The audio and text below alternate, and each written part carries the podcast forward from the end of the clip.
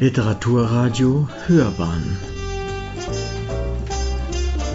Abseits vom Mainstream.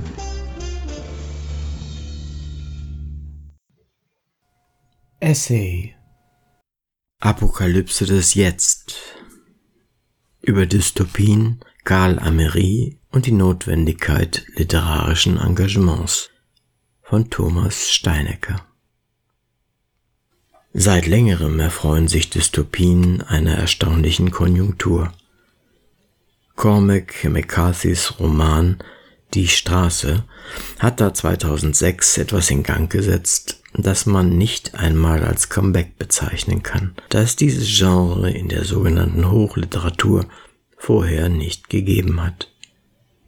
Noch als Karl Amery, immerhin Dauermitglied der ehrwürdigen Gruppe 47, in den 1970er Jahren knallharte Science-Fiction-Romane veröffentlichte, war das, gelinde gesagt, eine Irritation für den Literaturbetrieb. Dabei war es eigentlich die logische Fortschreibung eines anderen Merkmals Ameris, das des öffentlichen Intellektuellen. Amery war nicht nur ein ebenso scharfer wie scharfsichtiger Kritiker der katholischen Kirche, er begründete Ende der 1970er auch die Partei Die Grünen mit und hielt unzählige Vorträge zu politischen Fragen. Gesellschaftliche Einmischung, das war aus dem geistigen Vakuum in Deutschland nach dem Zweiten Weltkrieg auch für Böll, Gras und Co moralische Pflicht und ging sogar so weit, dass einer wie Enzensberger Ende der 1960er Jahre den Tod der Literatur zugunsten des öffentlichen Protestes verkündete.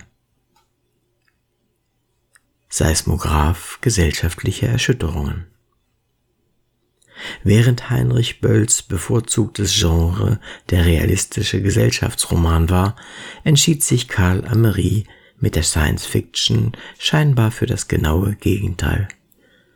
Paradoxerweise haben aber beide Genres dieselbe Stoßrichtung, denn in der Zuspitzung und der Form der Parabel werden jene Entwicklungen der Zeit sichtbar gemacht, die dem Autor als bedenkenswert und bedenklich erscheinen.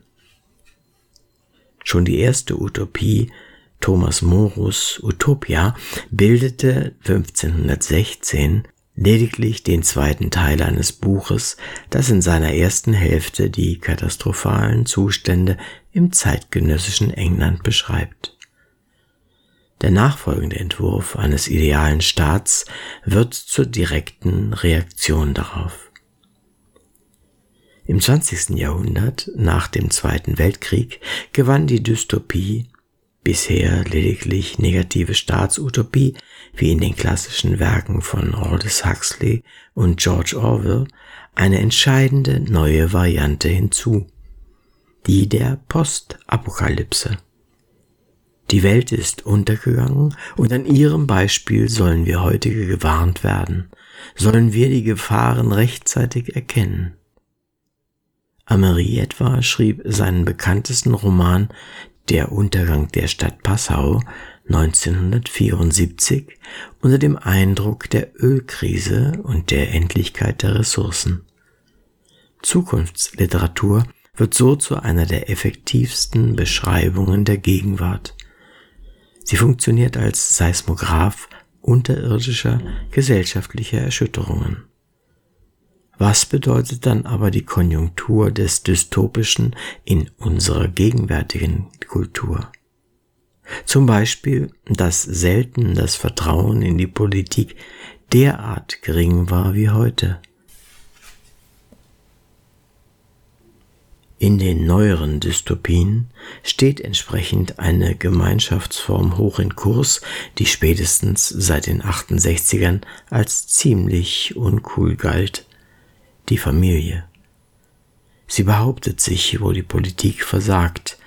In Cormac McCarthys Die Straße sind es ein Vater und sein Sohn, die die titelgebende Straße durch eine Landschaft der Totalverwüstung entlangziehen und nur noch sich haben. Diese Dystopien sind so gesehen konservative Bücher. Die Handlungen spielen sich in den leeren Weiten der Postapokalypse ab. Es geht um das nackte Überleben, um die Frage, worauf man sich überhaupt noch verlassen kann. Was zählt am Ende? Das zeugt zugleich von Schicksalsergebenheit.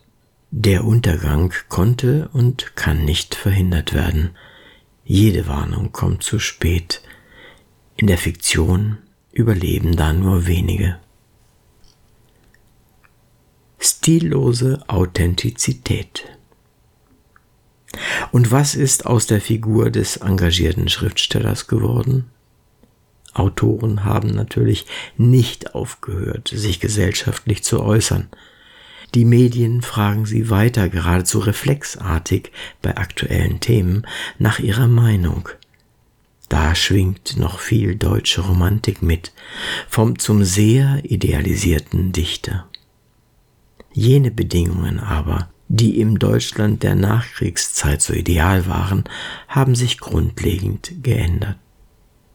Der Stellenwert des Buches und damit der Einfluss von Schriftstellern ist vor allem zugunsten der Bildmedien und eines Celebrity-Kults stark geschrumpft. Aus einem Land, in dem das gedruckte Wort den höchsten Stellenwert genoss, ist eine medial aufgefächerte, global agierende Gesellschaft geworden, die zudem ein entscheidend anderes Bedürfnis nach Daueraktualität hat. Gestillt wird es durch eine Medienlandschaft, in der Internet und Twitter das Tempo vorgeben, den Ton radikalisieren, bis hin zur Manipulation von Gefühlen. Was dabei täglich auf dem Spiel steht, sind die Eckpfeiler dessen, was eigentlich die Arbeit eines Autors ausmacht. Vor allem die Sprache, das Erzählen und nicht unerheblich der Stil. Am Stammtisch wie in der Talkshow wird mit Wort- und Affekthülsen geworfen. Das allgemeine Zauberwort lautet Authentizität. An ihr soll sich jede Glaubwürdigkeit bemessen. Aber ist Authentizität nicht selbst nur ein geschicktes Konstrukt, das zum größten Teil auf biografischen, gestischen und sprachlichen Strategien beruht? Authentisch ist somit auch der Verlust von Stil, der durch die Zügellosigkeit des Internets verstärkt wird. Authentisch sind die Drohungen und Beschimpfungen in den Kommentarspalten, die sich ihrerseits oft ein apokalyptisches Raunen zugute machen. Das angeblich von Feinden bedrängte Volk müsse von einer aufrechten Schar Auserwählter gerettet werden. Utopien der Verwandlung das letzte global folgenreiche Narrativ, das dem entgegengesetzt wurde, war das einer Utopie. Yes, we can. Nach acht Jahren wurde es von vielen als Lüge empfunden und abgewählt. Richtig gute postapokalyptische Narrative beinhalten aber immer auch ein utopisches Moment, und jede Utopie beginnt in der Sprache, in einer Sprache, die das herauszustellen vermag, was wir heute am schmerzlichsten vermissen lassen. Einfühlungsvermögen.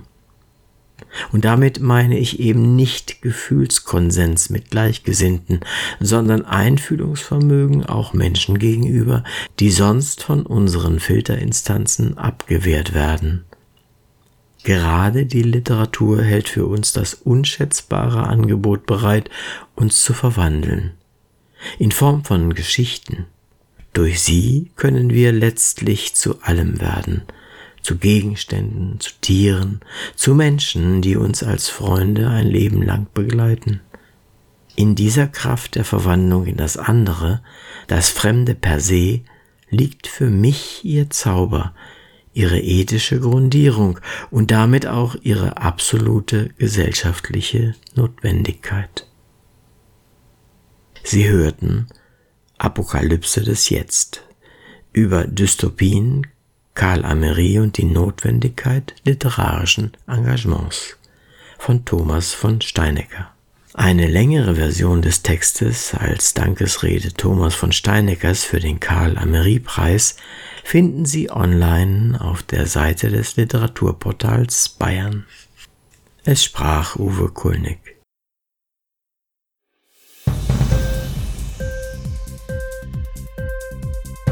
Hat dir die Sendung gefallen? Literatur pur, ja, das sind wir. Natürlich auch als Podcast. Hier kannst du unsere Podcasts hören. Anchor, Spotify, Apple Podcast, iTunes, Google Podcasts, radio.de und viele andere mehr.